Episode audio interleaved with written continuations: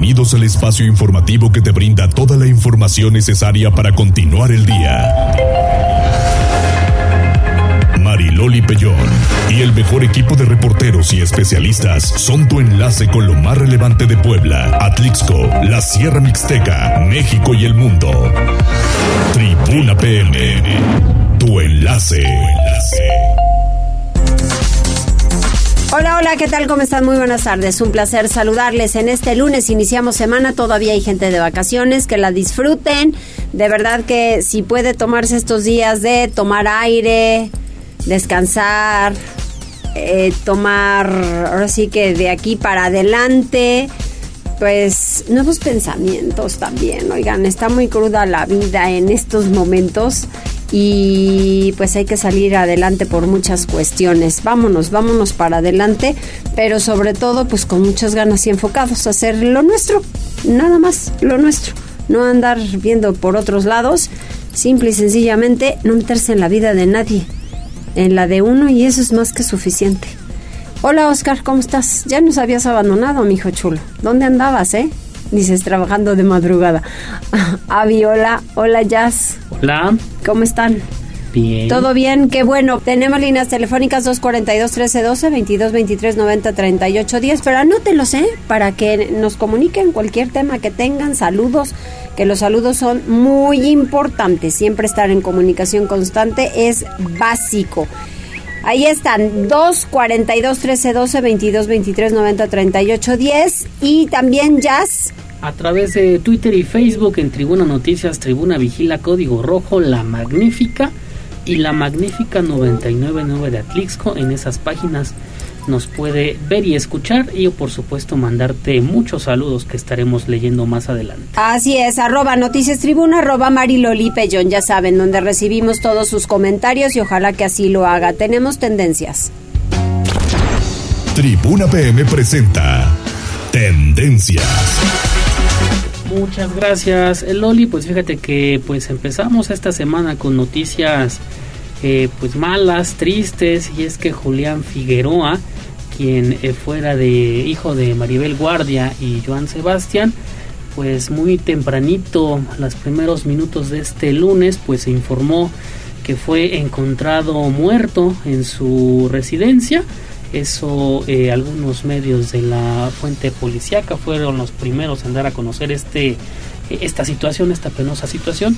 Ya eh, pues casi a las 6 de la mañana aproximadamente Maribel Guardia a través de su cuenta de Instagram confirmó eh, la situación. También dio a conocer que la causa del fallecimiento es un infarto al miocardio. Dice que ella estaba trabajando en el teatro mientras su hijo eh, pues le sucedía esto en su domicilio.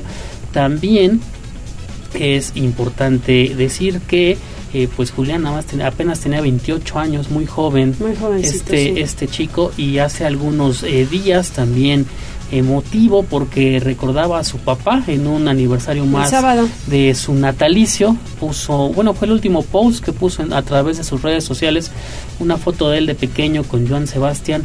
Ahí está este tema. Eh, Maribel Guardia, ha, bueno, se ha dado a conocer que no va a haber funerales tal cual está, eh, todo está concentrado en la casa de Maribel Guardia, es un mar eh, de gente. Hace algunos minutos llegó su hermano eh, José Manuel Figueroa también a despedir a Julián. Ahí está este tema complicado, Loli. Muy triste. Muy triste también porque era pues un muy joven, muy muy joven. Así es.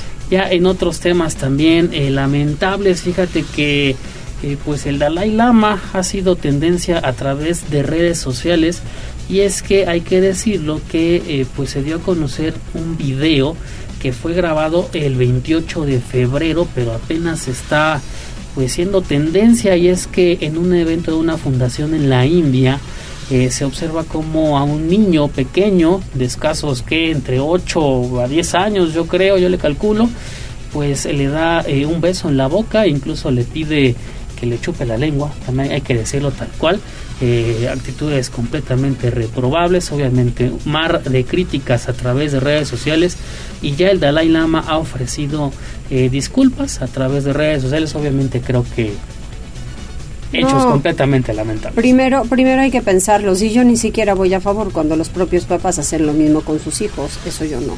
No, no me gusta. A mí no me parece. Ahora menos este hombre. Así es. Y ya cerramos con algo más amable. Y es que hace algunos eh, minutos la jefa de gobierno de la Ciudad de México, Claudia Sheinbaum, anunció nada más y nada menos que el próximo 28 de abril en el Zócalo de la Ciudad de México estará Rosalía en concierto, concierto masivo gratuito. y mm, va a ser en punto de las 8 de la noche. No te quiero contar cómo va a estar esa explanada mm. del Zócalo. Y las filas desde un día o más días antes para verla. Así es. Todo esto lo encontramos a detalle en nuestro portal tribunanoticias.mx. Ojalá que sepan cuidar el orden. Así es.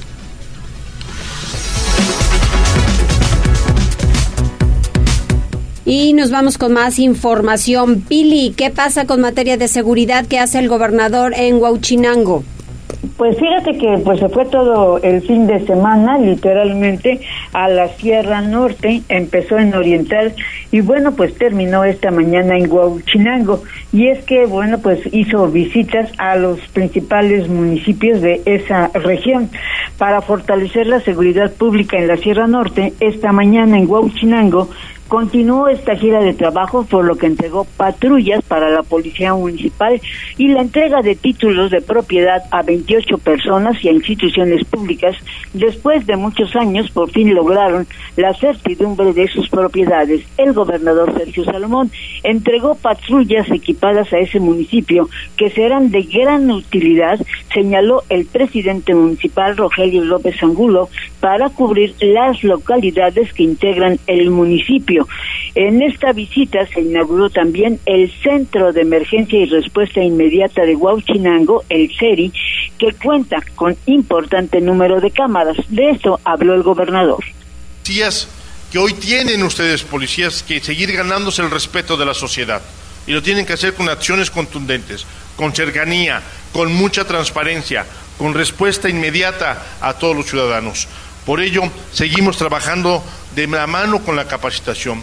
Y por ello agradezco al secretario Daniel que está aquí presente y que tenga un acercamiento de manera permanente en todas las regiones, trayendo los cursos de capacitación, generando las condiciones necesarias para que los exámenes de control y confianza sean más ágiles, sean más rápidos, no haya policías en espera y eso permita que día a día sigamos acrecentando nuestra fuerza. Bueno, dijimos que los presidentes municipales y regidores le ponían el recurso necesario. Se contrataban policías y nuestros policías son los que hacen el trabajo de contener a la delincuencia. Y hoy nos tocaba a nosotros como Estado también tratar de responder.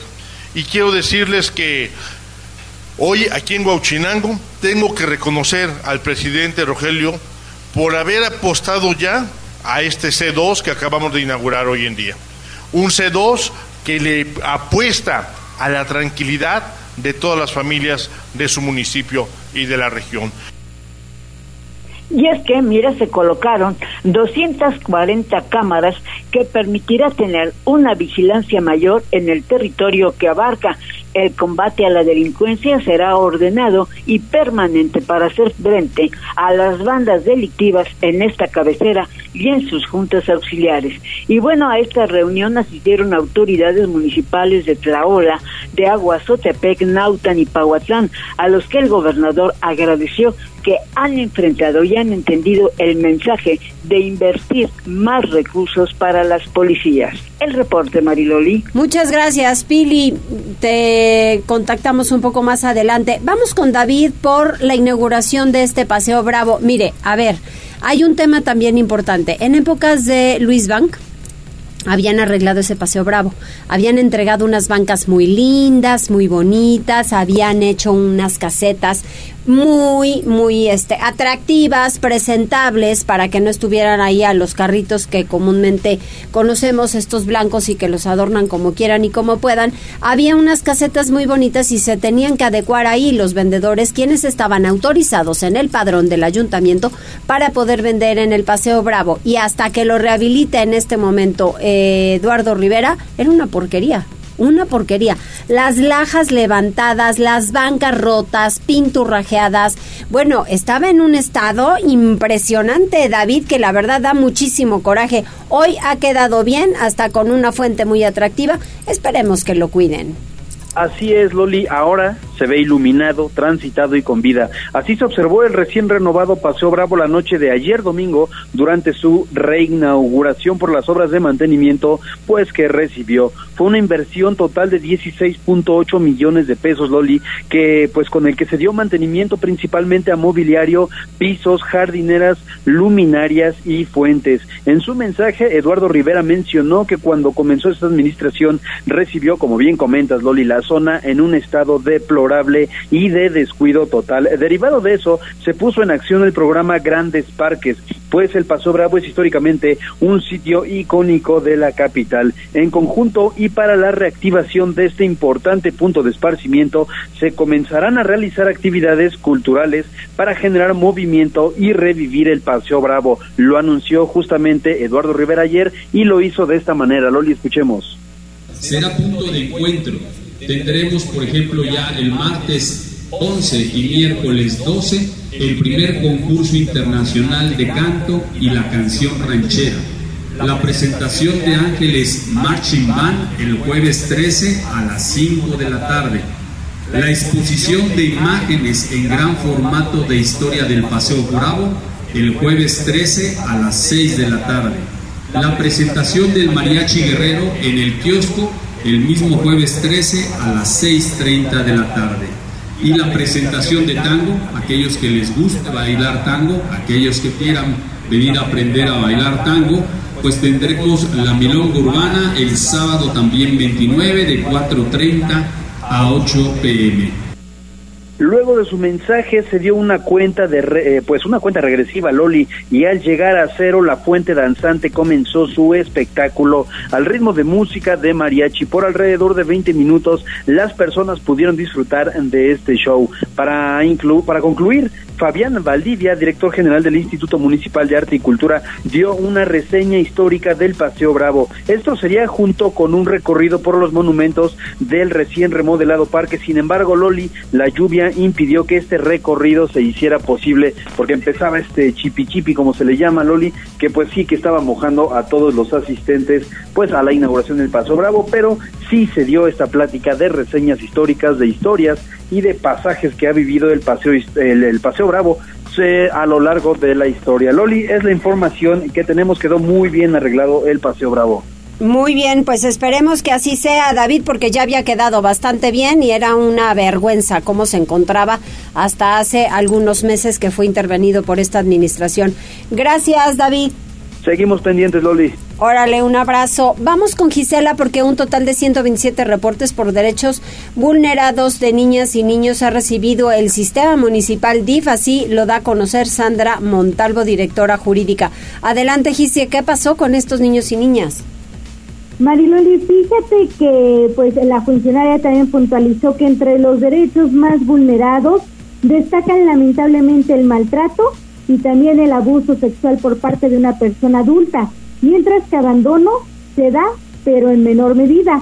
Y por ello aseveró Sandra Montalvo Domínguez, directora del área jurídica del Sistema Municipal DIF de Puebla, que intervienen de manera inmediata y proceden a implementar el protocolo correspondiente para garantizar la protección y la seguridad de las y los menores.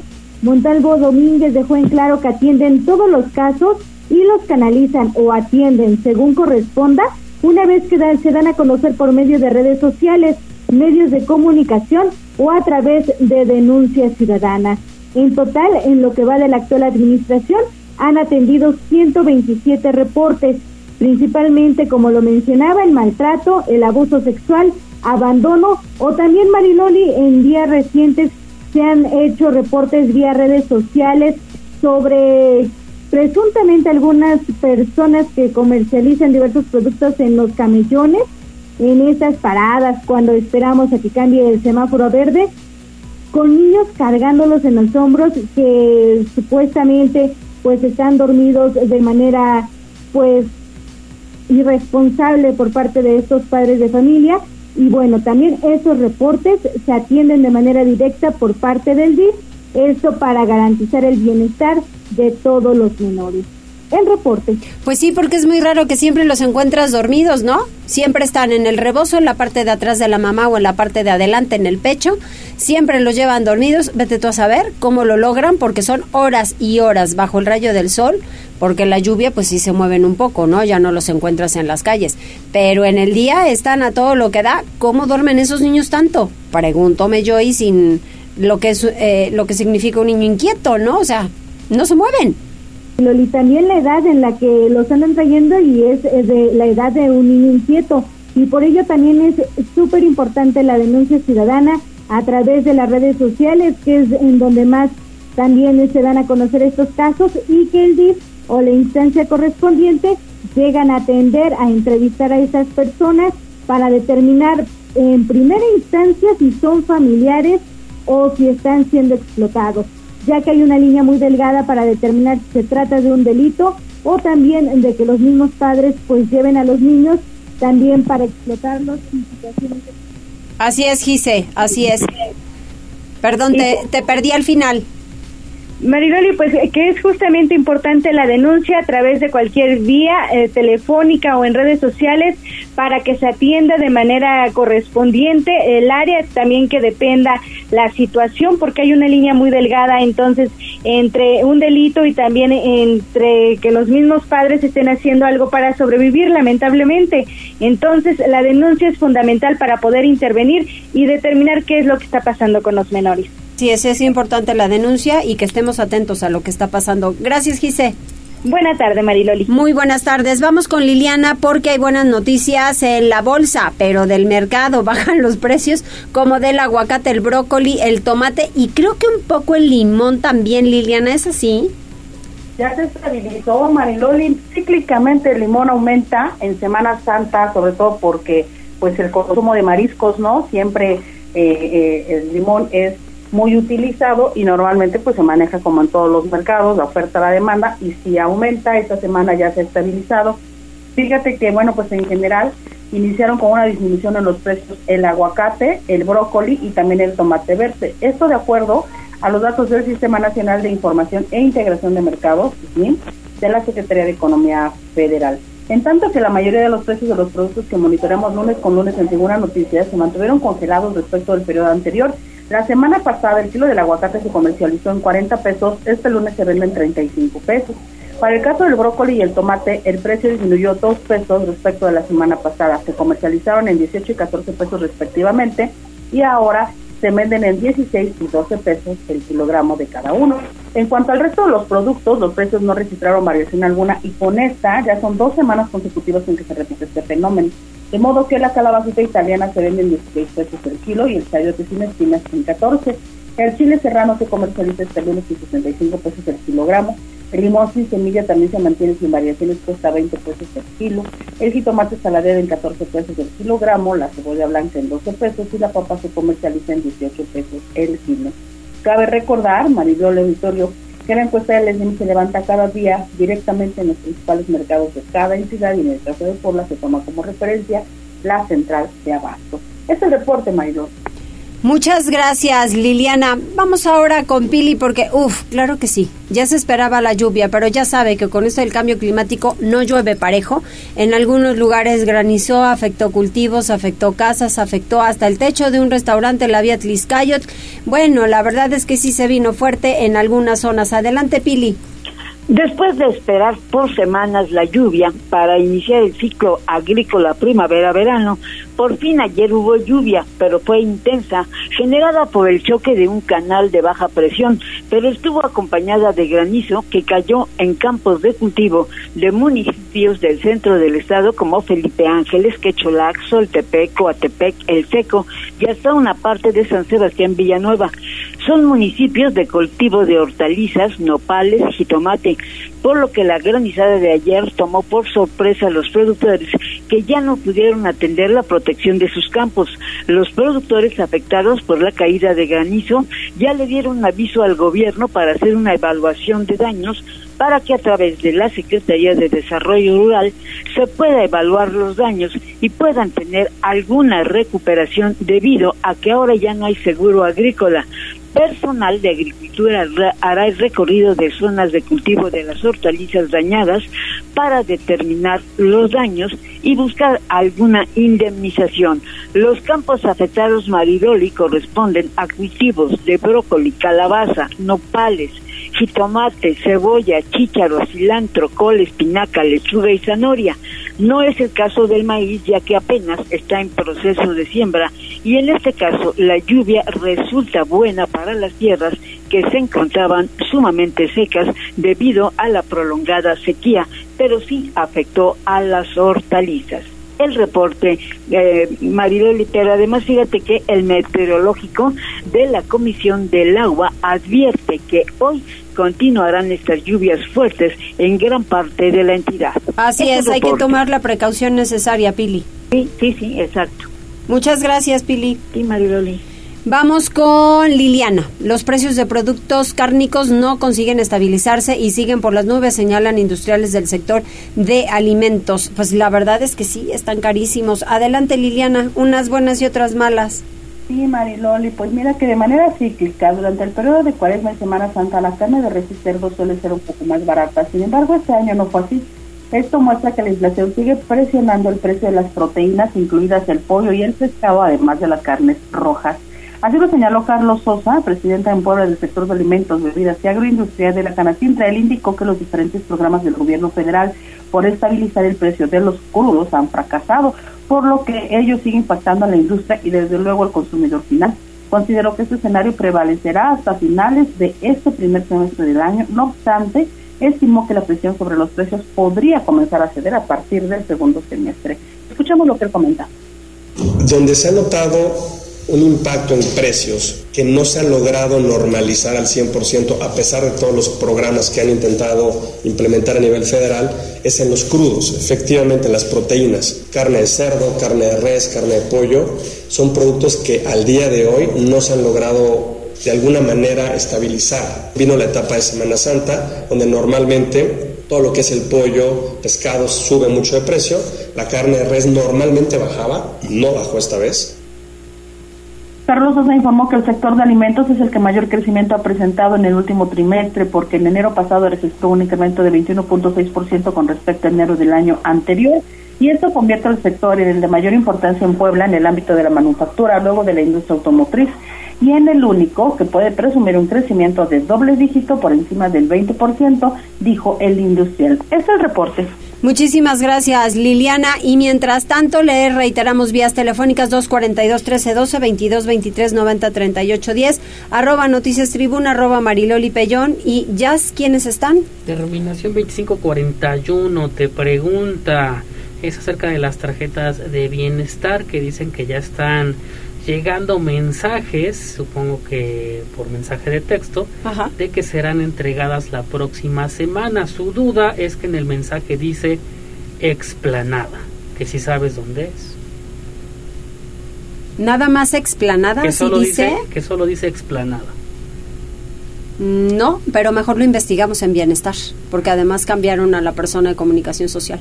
Así es, también tenemos pregunta de Julio Reyes que te saluda antes eh, que nada y dice que si de casualidad sabrás si en los diferentes CIS que hay aquí en el estado de Puebla se puede dar de baja eh, pues las placas de un auto del estado de México. No lo sé, pero ya estoy preguntando en finanzas y inmediatamente tenga la respuesta le, le digo. También tome en cuenta que eh, Protección Civil Municipal está informando que hay un incendio en un local ubicado sobre la, sobre la 23 Norte y 24 Poniente. Servicios de emergencia laboran en el sitio. Si pueden, eviten la zona. Sí. Por lo ¿Es pronto, todo? Es todo. Muy bien, muchas gracias. Ya vamos a hacer una pausa, regresamos enseguida.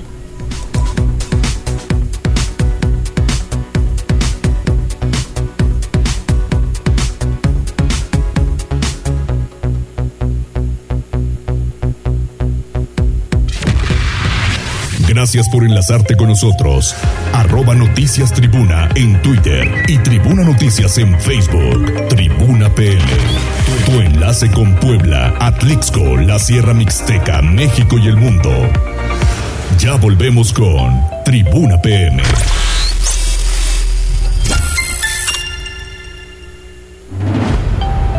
Noticias, tendencias y más. Estamos de regreso. Tribuna PM, tu enlace en Puebla, Atlixco y la Sierra Mixteca. Continuamos, 14 horas con 29 minutos. Nos dice Joaquín Sánchez Jiménez que está escuchándonos a través del 955. Muchas gracias, Joaquín. Y dice que sí podrían dar de baja las placas, pero ojo, si no están al corriente en los pagos, le van a cobrar todos los adeudos que tenga. Entonces, pues ojo, pues hacer que sea un CIS y mejor eh, pregunte y que sea a tiempo, porque si hay que desembolsar una la nototota, híjole, qué horror. Pero más vale hacerlo de una vez antes que sigan pasando los días y que la cuenta crezca, ¿no? Si es que tiene adeudo. Si no, bueno, pues ya. Pero acérquense entonces a un CIS para poder hacer el trámite. Gracias, Joaquín. Mientras tanto, vamos con Liliana porque el escenario político de 2024 luce muy atractivo, pero serán los sanandreseños los que decidan, dice el presidente municipal. Ahora ya se andan adelantando, Liliana. Todo el mundo anda levantando la mano, Mariloli. Dicen que no quieren, pero bien que este, bien que sonríen cuando se les pregunta sobre el tema. Fíjate que les gana la risa Mariloli, les gana. Fíjate que de cara al proceso electoral del 2024, Edmundo Tlateo y personal alcalde de San Andrés Cholula admitió que el escenario político le resulta muy atractivo, no obstante la posibilidad de ser reelecto para mantenerse al frente del pueblo mágico no depende de él. Él dijo que deben ser los ciudadanos quienes decidan si es viable o no darle continuidad a su proyecto de gobierno. Mientras ello no ocurre, enfatizó, su trabajo gira en torno a la entrega de resultados y el cumplimiento de metas. Y así lo decía, escuchemos.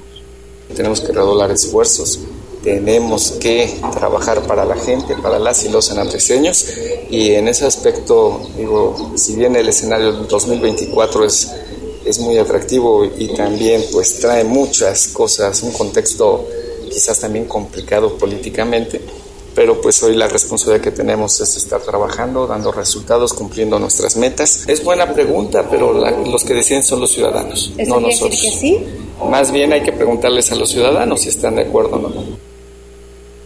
Agregó que todos aquellos que aspiren a alguna candidatura para el próximo proceso electoral y que actualmente ostentan un cargo público tienen que hacer bien su trabajo de modo que los ciudadanos tengan una referencia sobre su desempeño y llegado el momento se tomen decisiones y en este sentido confío en que una vez que se acerquen los tiempos todos los partidos políticos definan cuanto antes a sus candidatos para que se genere la menor incertidumbre posible y los ciudadanos tengan la certeza de que los aspirantes se conducen de forma transparente y honesta. Ese es el reporte, Maidol. Pues es que por eso se tienen que portar muy bien desde el día uno que llegan al poder. Así es, Mariloli, pues esas serán sus cartas de presentación, ¿no? Así como ellos han adelantados, pues quizá el llamado oportuno en este momento es que la gente también empiece a hacer su tarea como electores, empecemos a abrir los ojos y a ver en qué nos han quedado bien o mal los eh, diferentes políticos, que algunos de ellos van a levantar la mano, hay que estar pendientes, Mariloli. Exactamente, así es. Gracias, Liliana. Buenas tardes.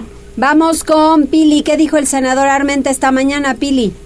Bueno, pues mira, el senador Alejandro Armenta en su tradicional conferencia de prensa de lunes, pues señaló que como eh, líder en el Senado habrá de hacer esta semana la entrega de una carta al embajador de Estados Unidos en México, Ken Salazar, una carta de protesta por los comentarios que han realizado algunos legisladores norteamericanos que están criticando de manera indebida al gobierno de México.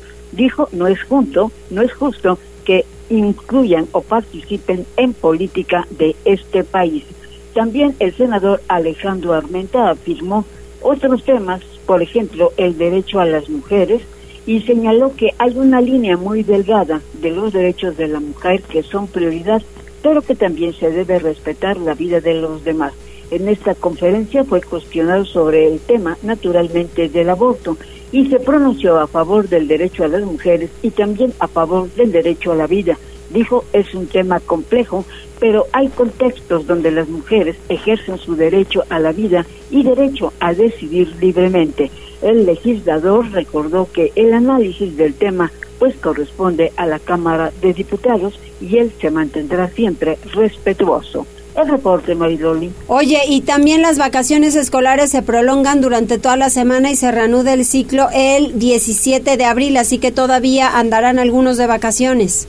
Sí, claro, y bueno, pues mira, eh, más de un millón de escolares no reanudaron clase esta mañana porque el periodo de vacaciones de primavera se prolongará hasta el próximo viernes 14 de abril y los alumnos de preescolar, primaria, secundaria y bachilleratos regresarán a las aulas hasta el próximo lunes 17 de abril.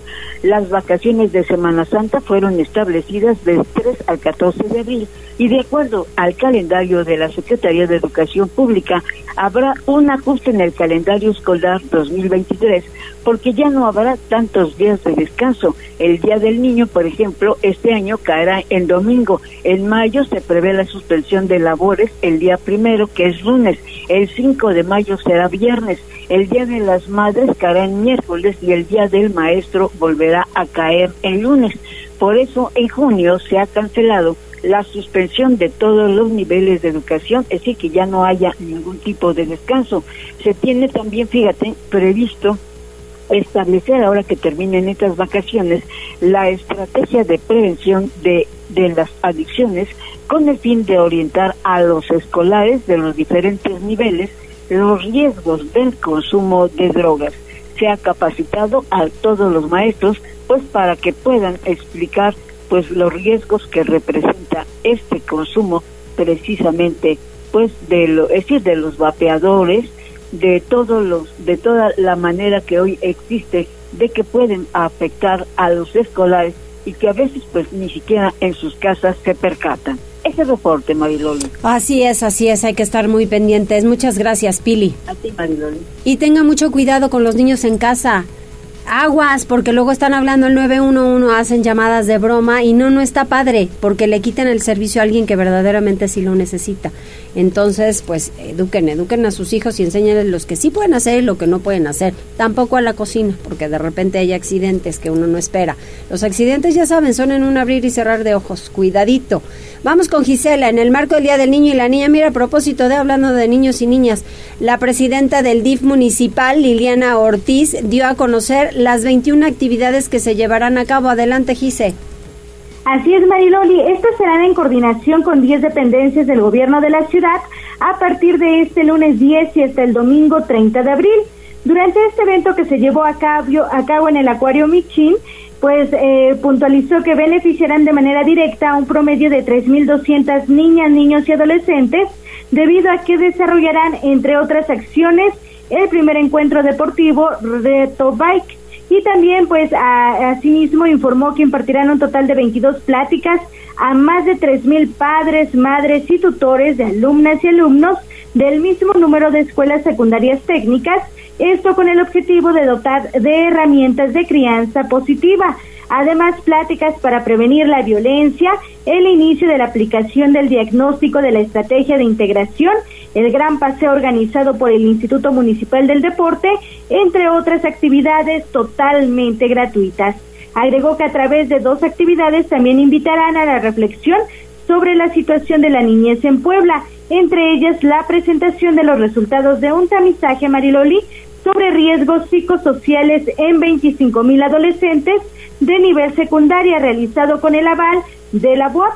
Y la presidenta del Sistema Municipal DIP también destacó que el 29 de abril se llevarán a cabo una actividad que contará con un rally cultural en algunos museos del primer cuadro de la capital poblana. De ahí que recordó que toda la carterera de Mariloli se podrá consultar a través de redes sociales, en Twitter como arroba Puebla Ayuntamiento y en Facebook como Ayuntamiento de Puebla, ya que se darán pues a todo el público de manera gratuita un total de 21 actividades en toda la capital poblana el reporte. Muchas gracias, Gise. Buenas tardes. Buenas tardes. Vamos con Daniel porque dan 26 años de prisión a homicidas de Angie Michel. Adelante, Dani. ¿Qué tal, Mariloli? Te saludo con gusto, al igual que al auditorio de Puebla, Atlisco y municipios de la Mixteca. Efectivamente, resultado de una investigación interdisciplinaria, la Fiscalía General del Estado de Puebla logró obtener sentencia de 26 años de prisión contra Lorenzo, Brandon, Fernando e Iván, quienes participaron en la privación de la vida de Angie Michel en 2020. Con el desarrollo de diversas técnicas y actos de investigación, la Fiscalía estableció que el 12 de julio de 2020, en el interior de un domicilio en el municipio de San Andrés Cholula, los ahora sentenciados golpearon y asfixiaron a la víctima cuando se negó a entregarle su teléfono celular y contraseña. El cuerpo sin vida fue hallado al día siguiente en un paraje de San Nicolás de los Ranchos. La institución responsable de procurar justicia logró esclarecer el caso y determinó la responsabilidad de Lorenzo, Brandon, Fernando e Iván en contra de quienes solicitó y obtuvo órdenes de aprehensión a las que dio cumplimiento. En agosto del mismo año de los hechos, la Fiscalía de Puebla consiguió que los cuatro hombres fueran vinculados a proceso con la medida cautelar de prisión preventiva. Una vez recabadas las pruebas que acreditaron su responsabilidad en el delito de homicidio calificado, la Fiscalía General logró que se dictara a cada uno de los responsables una pena de 26 años de prisión. Adicionalmente, se les condenó al pago de reparación del daño moral. La información, Loli. Oye, y en otras cosas intenta un sujeto dar muerte a una mujer con una escopeta en Aquixla, pero ¿de qué estamos hablando? De verdad es que, ¿qué casos? Es correcto, un hecho realmente lamentable, Loli, pues por un hecho ocurrido en 2013, la Fiscalía General del Estado de Puebla dio cumplimiento a la orden de aprehensión contra Miguel, presunto responsable del delito de homicidio calificado en grado de tentativa. El 8 de noviembre del año referido, la afectada acudió al terreno de su propiedad en la localidad de Atexcac del municipio de Aquixla cuando fue atacada por el imputado quien le disparó con una escopeta en el rostro. La víctima resultó con lesiones que en su momento pusieron en riesgo su vida y perdió el globo ocular izquierdo. Tras permanecer prófugo por varios años, el 29 de marzo de 2023, elementos de la Agencia Estatal de Investigación dieron cumplimiento a la orden de aprehensión contra el presunto responsable. Posteriormente, con el aporte de pruebas, la Fiscalía de Puebla logró que el juez penal dictara auto de vinculación a proceso y formal prisión en contra de Miguel. La información, Lali. Ay, muchas gracias, gracias Daniel. Seguimos pendientes, Loli. Buena tarde. Buena tarde. Y de acuerdo a lo que ha sucedido la semana pasada, específicamente con este caso de Iberdrola, muchos comentarios y la mayoría negativos, que si se nacionalizó o no. ¿Qué dice Canacintra, Liliana? Mariloli, buenas tardes, de nueva cuenta te saludo. Pues fíjate que la empresa Iberdrola no vendería activos que le representan un buen negocio. La transacción que se realizó con el gobierno mexicano pareciera más bien la oportunidad para la española de hacer un movimiento estratégico con su infraestructura. Así lo señaló Luis Espinosa Rueda, presidente en Puebla de la Cámara Nacional de la Industria de la Transformación, la Canacintra, quien consideró absurdo que el gobierno federal hable de la supuesta nacionalización de la industria eléctrica cuando Iberdrola seguirá operando en el país. Las plantas eólicas que la firma española tiene en el sureste mexicano, incluida la que se ubica en el estado de Puebla, siguen siendo de su propiedad, por lo que el industrial comentó que ahora es necesario verificar cuál es la rentabilidad de la infraestructura que le vendió al gobierno federal. Escuchemos lo que señala. No es una nacionalización, eso es un absurdo, pero habría que ver la rentabilidad de esas plantas que está vendiendo Iberdrola, porque Iberdrola no se está yendo del país, se está quedando con todo lo que tiene el sureste. Y digo, Iberdrola no te va a vender un buen negocio, no te lo va a vender. O lo de Puebla y todo eso no lo vendió, vendió casi todo del norte. Entonces yo creo que es una movida estratégica de Iberdrola de alguna forma de quitarse cierto tipo de, plantas, darle parque eólico a la CFE, que es lo que requiere, y eso no está mal. Por otra parte, la industria consideró que la Comisión Federal de Electricidad sí necesitaba hacerse de nueva infraestructura, no obstante, es importante, dijo, que se aclaren algunos puntos clave de la transacción, principalmente en el aspecto económico, sobre todo porque no está claro de dónde salieron los recursos para adquirir las plantas de Iberdrola y también deberá hacerse público el diagnóstico de estas en cuanto a su productividad y eficiencia. Finalmente, también será necesario saber cómo se van a manejar los temas administrativos y laborales y qué va a pasar con los trabajadores y sus nóminas. Es el reporte, Maylor. Pues sí, sí, hay que analizarlo y muy bien. Gracias, Liliana. Buenas tardes. Enseguida el reporte vial, conduzca con precaución.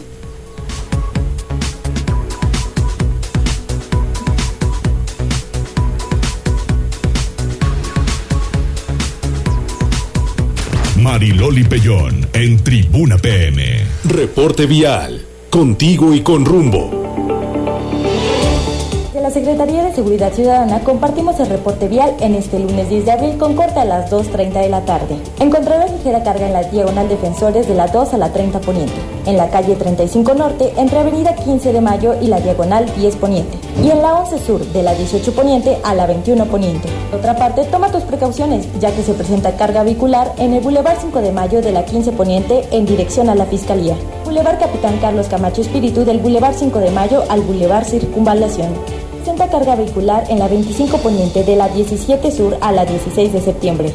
Hasta aquí el reporte vial y no olviden mantenerse informados a través de nuestras redes sociales en Facebook, Twitter e Instagram. Que tengan un excelente día. Puebla, contigo y con rumbo. Gobierno Municipal. Muchísimas gracias por el reporte vial. Vamos a hacer una pausa. ¿Tienes algún otro mensaje? Así es, el señor Margarito Cuautle te manda muchos eh, saludos y nos está compartiendo una foto y es que hay una volcadura ¿En el periférico ecológico a la altura de eh, la salida hacia la UTLAP que es Camino Radachón, así no estoy mal. Sí. Así es, pedimos apoyo al 911 Loli. Ay, qué pena, qué pena que haya accidentes. Quedó el auto en el camellón. Con mucho gusto la subimos a redes sociales y también te manda saludos a través de WhatsApp. Eh, Sole, que nos manda el siguiente audio que te pongo en este momento. Eh, este semáforo está en la 14 Sur y 29 Oriente. El árbol necesita eh, cortarse un poco para que se pueda ver el, sem- el semáforo. Con mucho gusto lo reportamos a servicios públicos, ya no se ve. Muy bien, muy bien. Bueno, pues vamos a hacer una pausa. Regresamos enseguida.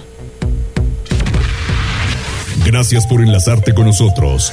Arroba Noticias Tribuna en Twitter y Tribuna Noticias en Facebook. Tribuna PM. Tu enlace con Puebla, Atlixco, la Sierra Mixteca, México y el mundo. Ya volvemos con Tribuna PM.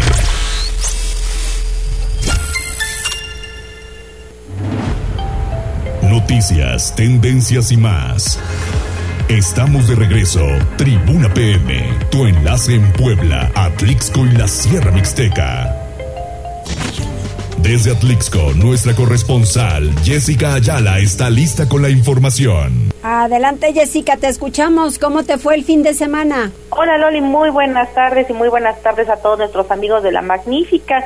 Como siempre, pues trabajando, pero también con la información de lo sucedido en la procesión del silencio el Viernes Santo, justamente cuando ya prácticamente era el momento cumbre, donde ya había salido todo de manera tranquila y coordinados. Bueno, desafortunadamente no se pudo lograr al 100%, ya que ocurrió un hecho que pudo terminar en desgracia aquí en el municipio, porque durante la procesión del silencio, un sujeto aventó su vehículo contra los feligreses que circulaban por calles del centro.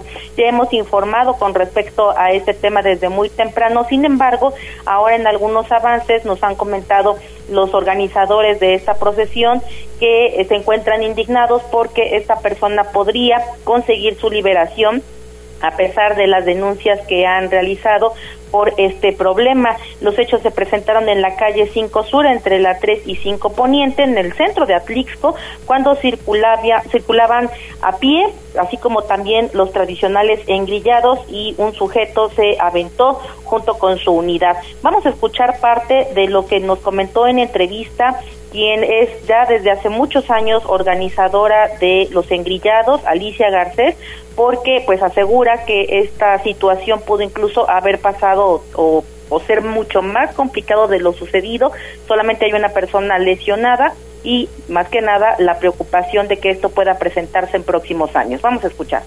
La Tres Poniente, este, llego a la Tres Poniente y para no averiar también más circulación, lo sigo dejando que pasen, regreso a la mitad de la Cinco Poniente y es cuando ya en este sentido se empiezan a escuchar los, los gritos de la gente y todo y cómo se van haciendo, casi aventándonos, ¿no? Aventándose así para salvaguardar su vida. Cuando ya llega hacia mí, yo me giro del lado, del otro lado de la calle y eso. Y sí, la verdad, pues me, me hago a un lado, en ningún momento me subí a la banqueta, yo simplemente me hago a un lado y pasa a golpear mi mano con el, en el carro, ¿no? Sí, sí, sí. Y este, pues, pues no sé, la, la reacción que uno toma, ¿no? De corretearlo porque pues no sabíamos en realidad qué había pasado atrás, toda la gente estaba gritando. Es algo injusto. Venían niños, venía la familia, o sea, a mí se me hace injusto que esa persona salga ya libre y que a lo mejor se le hubiese detenido por más tiempo, pero bueno, ¿qué te puedo decir? Claro, ustedes como afectados han presentado su denuncia aseguran que ya presentaron su denuncia y pues piden la justicia que pueda ser un poco más eh, dura con él en este sentido porque es la segunda ocasión que se presenta un hecho similar no en cuanto a la procesión sino que este sujeto también en el pasado mes de diciembre en la Villa Iluminada aventó su unidad contra un elemento de vialidad municipal y bueno, ya tiene antecedentes de hacer este tipo de actos, sin embargo todavía tiene licencia y todavía sigue conduciendo vehículos poniendo en riesgo la seguridad de las personas. Esta es la información, Loli. Esas personas tienen que ser sancionadas. Un estate quieto y ya. Imagínate que hubiera matado a alguien. y como bien lo mencionan, niños, los engrillados que estaban ahí también presentes. Sí, sí, sí. No, tienen que respetar al final de cuentas. ¿Iba alcoholizado? No, no iba alcoholizado. Entonces va en contra de las tradiciones, ¿puede ser? Así es, así es. Pues no. Esta persona pues como pues no que salga de su casa, señor. Si no le parece, no salga de su casa, pero hay mucha gente que sí quiere seguir las tradiciones y usted tiene que respetar al final de cuentas, ¿no? Claro que ¿Cómo? ¿Cómo voy a creer eso?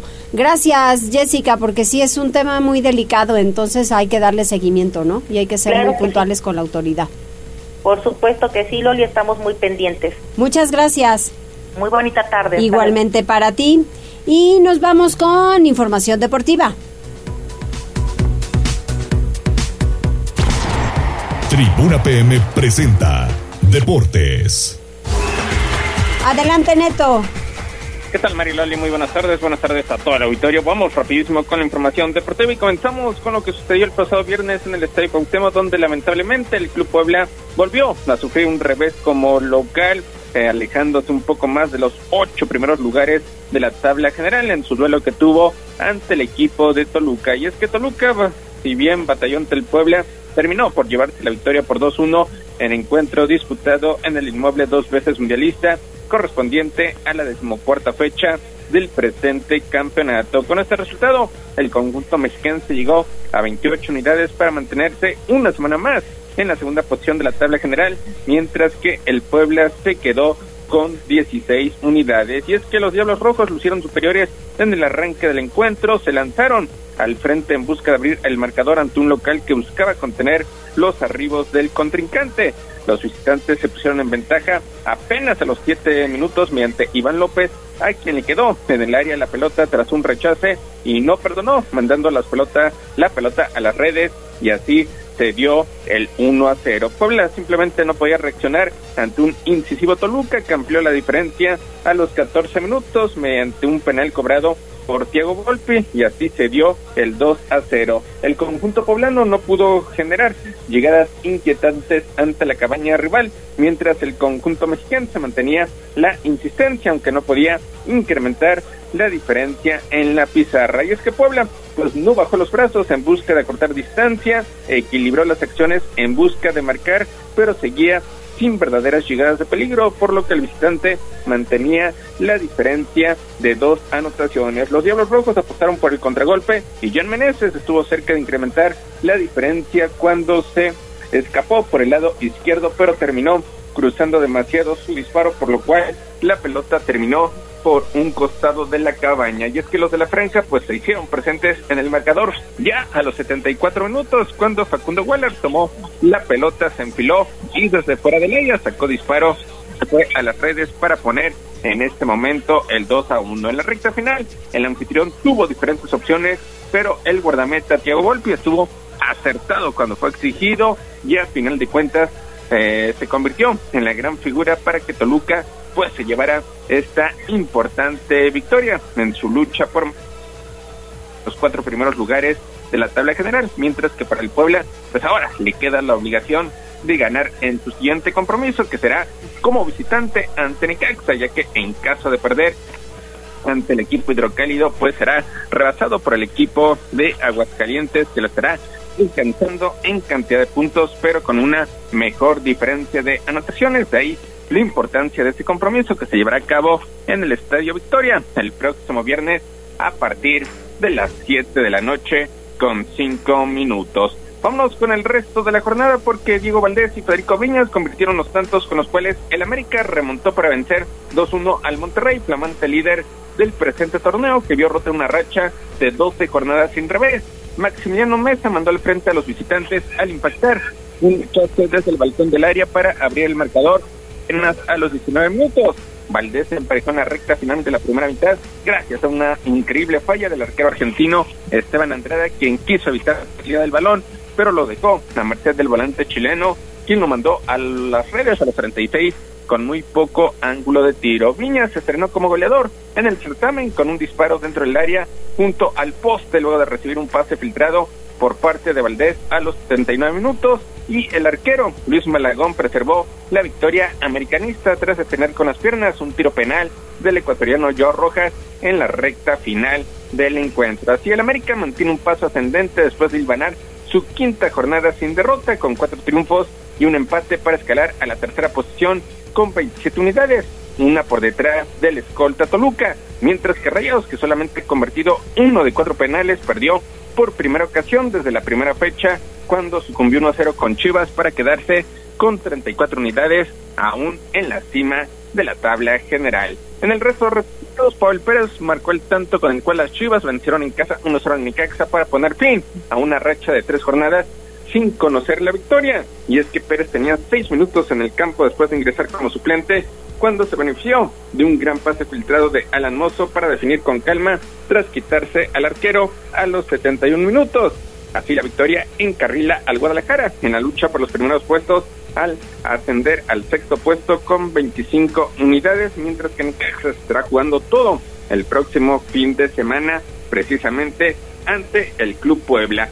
Mazatlán terminó derrotando a Tigres, Miguel Santores le un gol a los 18 minutos y Francisco Venegas hizo lo propio al minuto 38 para que Mazatlán venciera como visitante 2-1 a Tigres, resultado que le costó el puesto al estratega el Chima Ruiz, quien fue cesado y así bueno, llega Robert Dante Siboldi, que este lunes ya fue estrenado, eh, presentado como nuevo timonel del conjunto felino. Su estreno será el próximo jueves en el partido de vuelta de Liga de Campeones de CONCACAF ante el conjunto de Motagua. En el resto de resultados, León igualó 0-0 en casa ante Cruz Azul. Pumas obtuvo ya su primera victoria eh, al derrotar 3-1 al conjunto de San Luis en la era de Antonio Mohamed. Santos tampoco da una en este campeonato, terminó siendo goleado como local 4-1 ante Pachuca, mientras que Atlas y Ciudad Juárez igualan a una anotación. Ya para rematar la información deportiva, los Pericos de Puebla por fin le ganaron a los Diablos Rojos del México en el torneo Interliga, en juego disputado el pasado fin de semana en el estadio Alfredo Harp Elú. Regresan este lunes como local para eh, tener más actividad dentro del torneo Interliga a partir de las 7 de la noche. Mariloli, lo más relevante en materia deportiva. Ay, oye, el que se puso bueno en los últimos minutos también fue el de Monterrey América. Sí, Monterrey América, un partido, un adelanto de lo que podría ser la liguilla, inclusive la gran final. Al final, el América pues termina con esa racha invicta del conjunto regiomontano, pero seguramente serán dos equipos que más adelante estarán viendo las caras. Exactamente, así es. Muy bien, pues muchas gracias Neto. Esperemos que el Puebla pues tenga un triunfo para el próximo encuentro. Quedan tres jornadas, ¿no? Tres jornadas, próximo viernes ante Necaxa, y mm. después visitas y Tigres, que ya estarán con Robert Dante Sigoldi, y cierras como local, 28 de abril, los de Tijuana. Muy bien, gracias Neto. Saludos, buenas tardes. Buenas tardes. ¿Algún mensaje más, señorito? La señora Yoyita dice que si sabes algo de la Feria de la Memela. Sí, este va a ser el ahora le 12 de abril. 12 el 12 de abril exactamente la resurrección. Así es, de 8 a 18 horas. Así es, pues entre otro antojito más, digamos. Que se esperan más de 120 mil asistentes. Sí, sí, sí, sí, sí, es, es impresionante, es impresionante. Muy bien. ¿No estás a dieta? Vámonos. Una, Con una memela de... Ya pasó. No, con chicharroncito. No, no, no. No te cuento. Muy bien. Bueno, nos vamos. Que estén muy bien. Gracias. Hasta mañana. Gracias por enlazarte con nosotros. Seguimos informándote vía redes sociales, arroba noticias tribuna y tribuna noticias en Facebook. Tribuna PM. Tu enlace con Puebla, Atlixco, la Sierra Mixteca, México y el mundo. Un producto de Tribuna Comunicación. Fuerza en medios.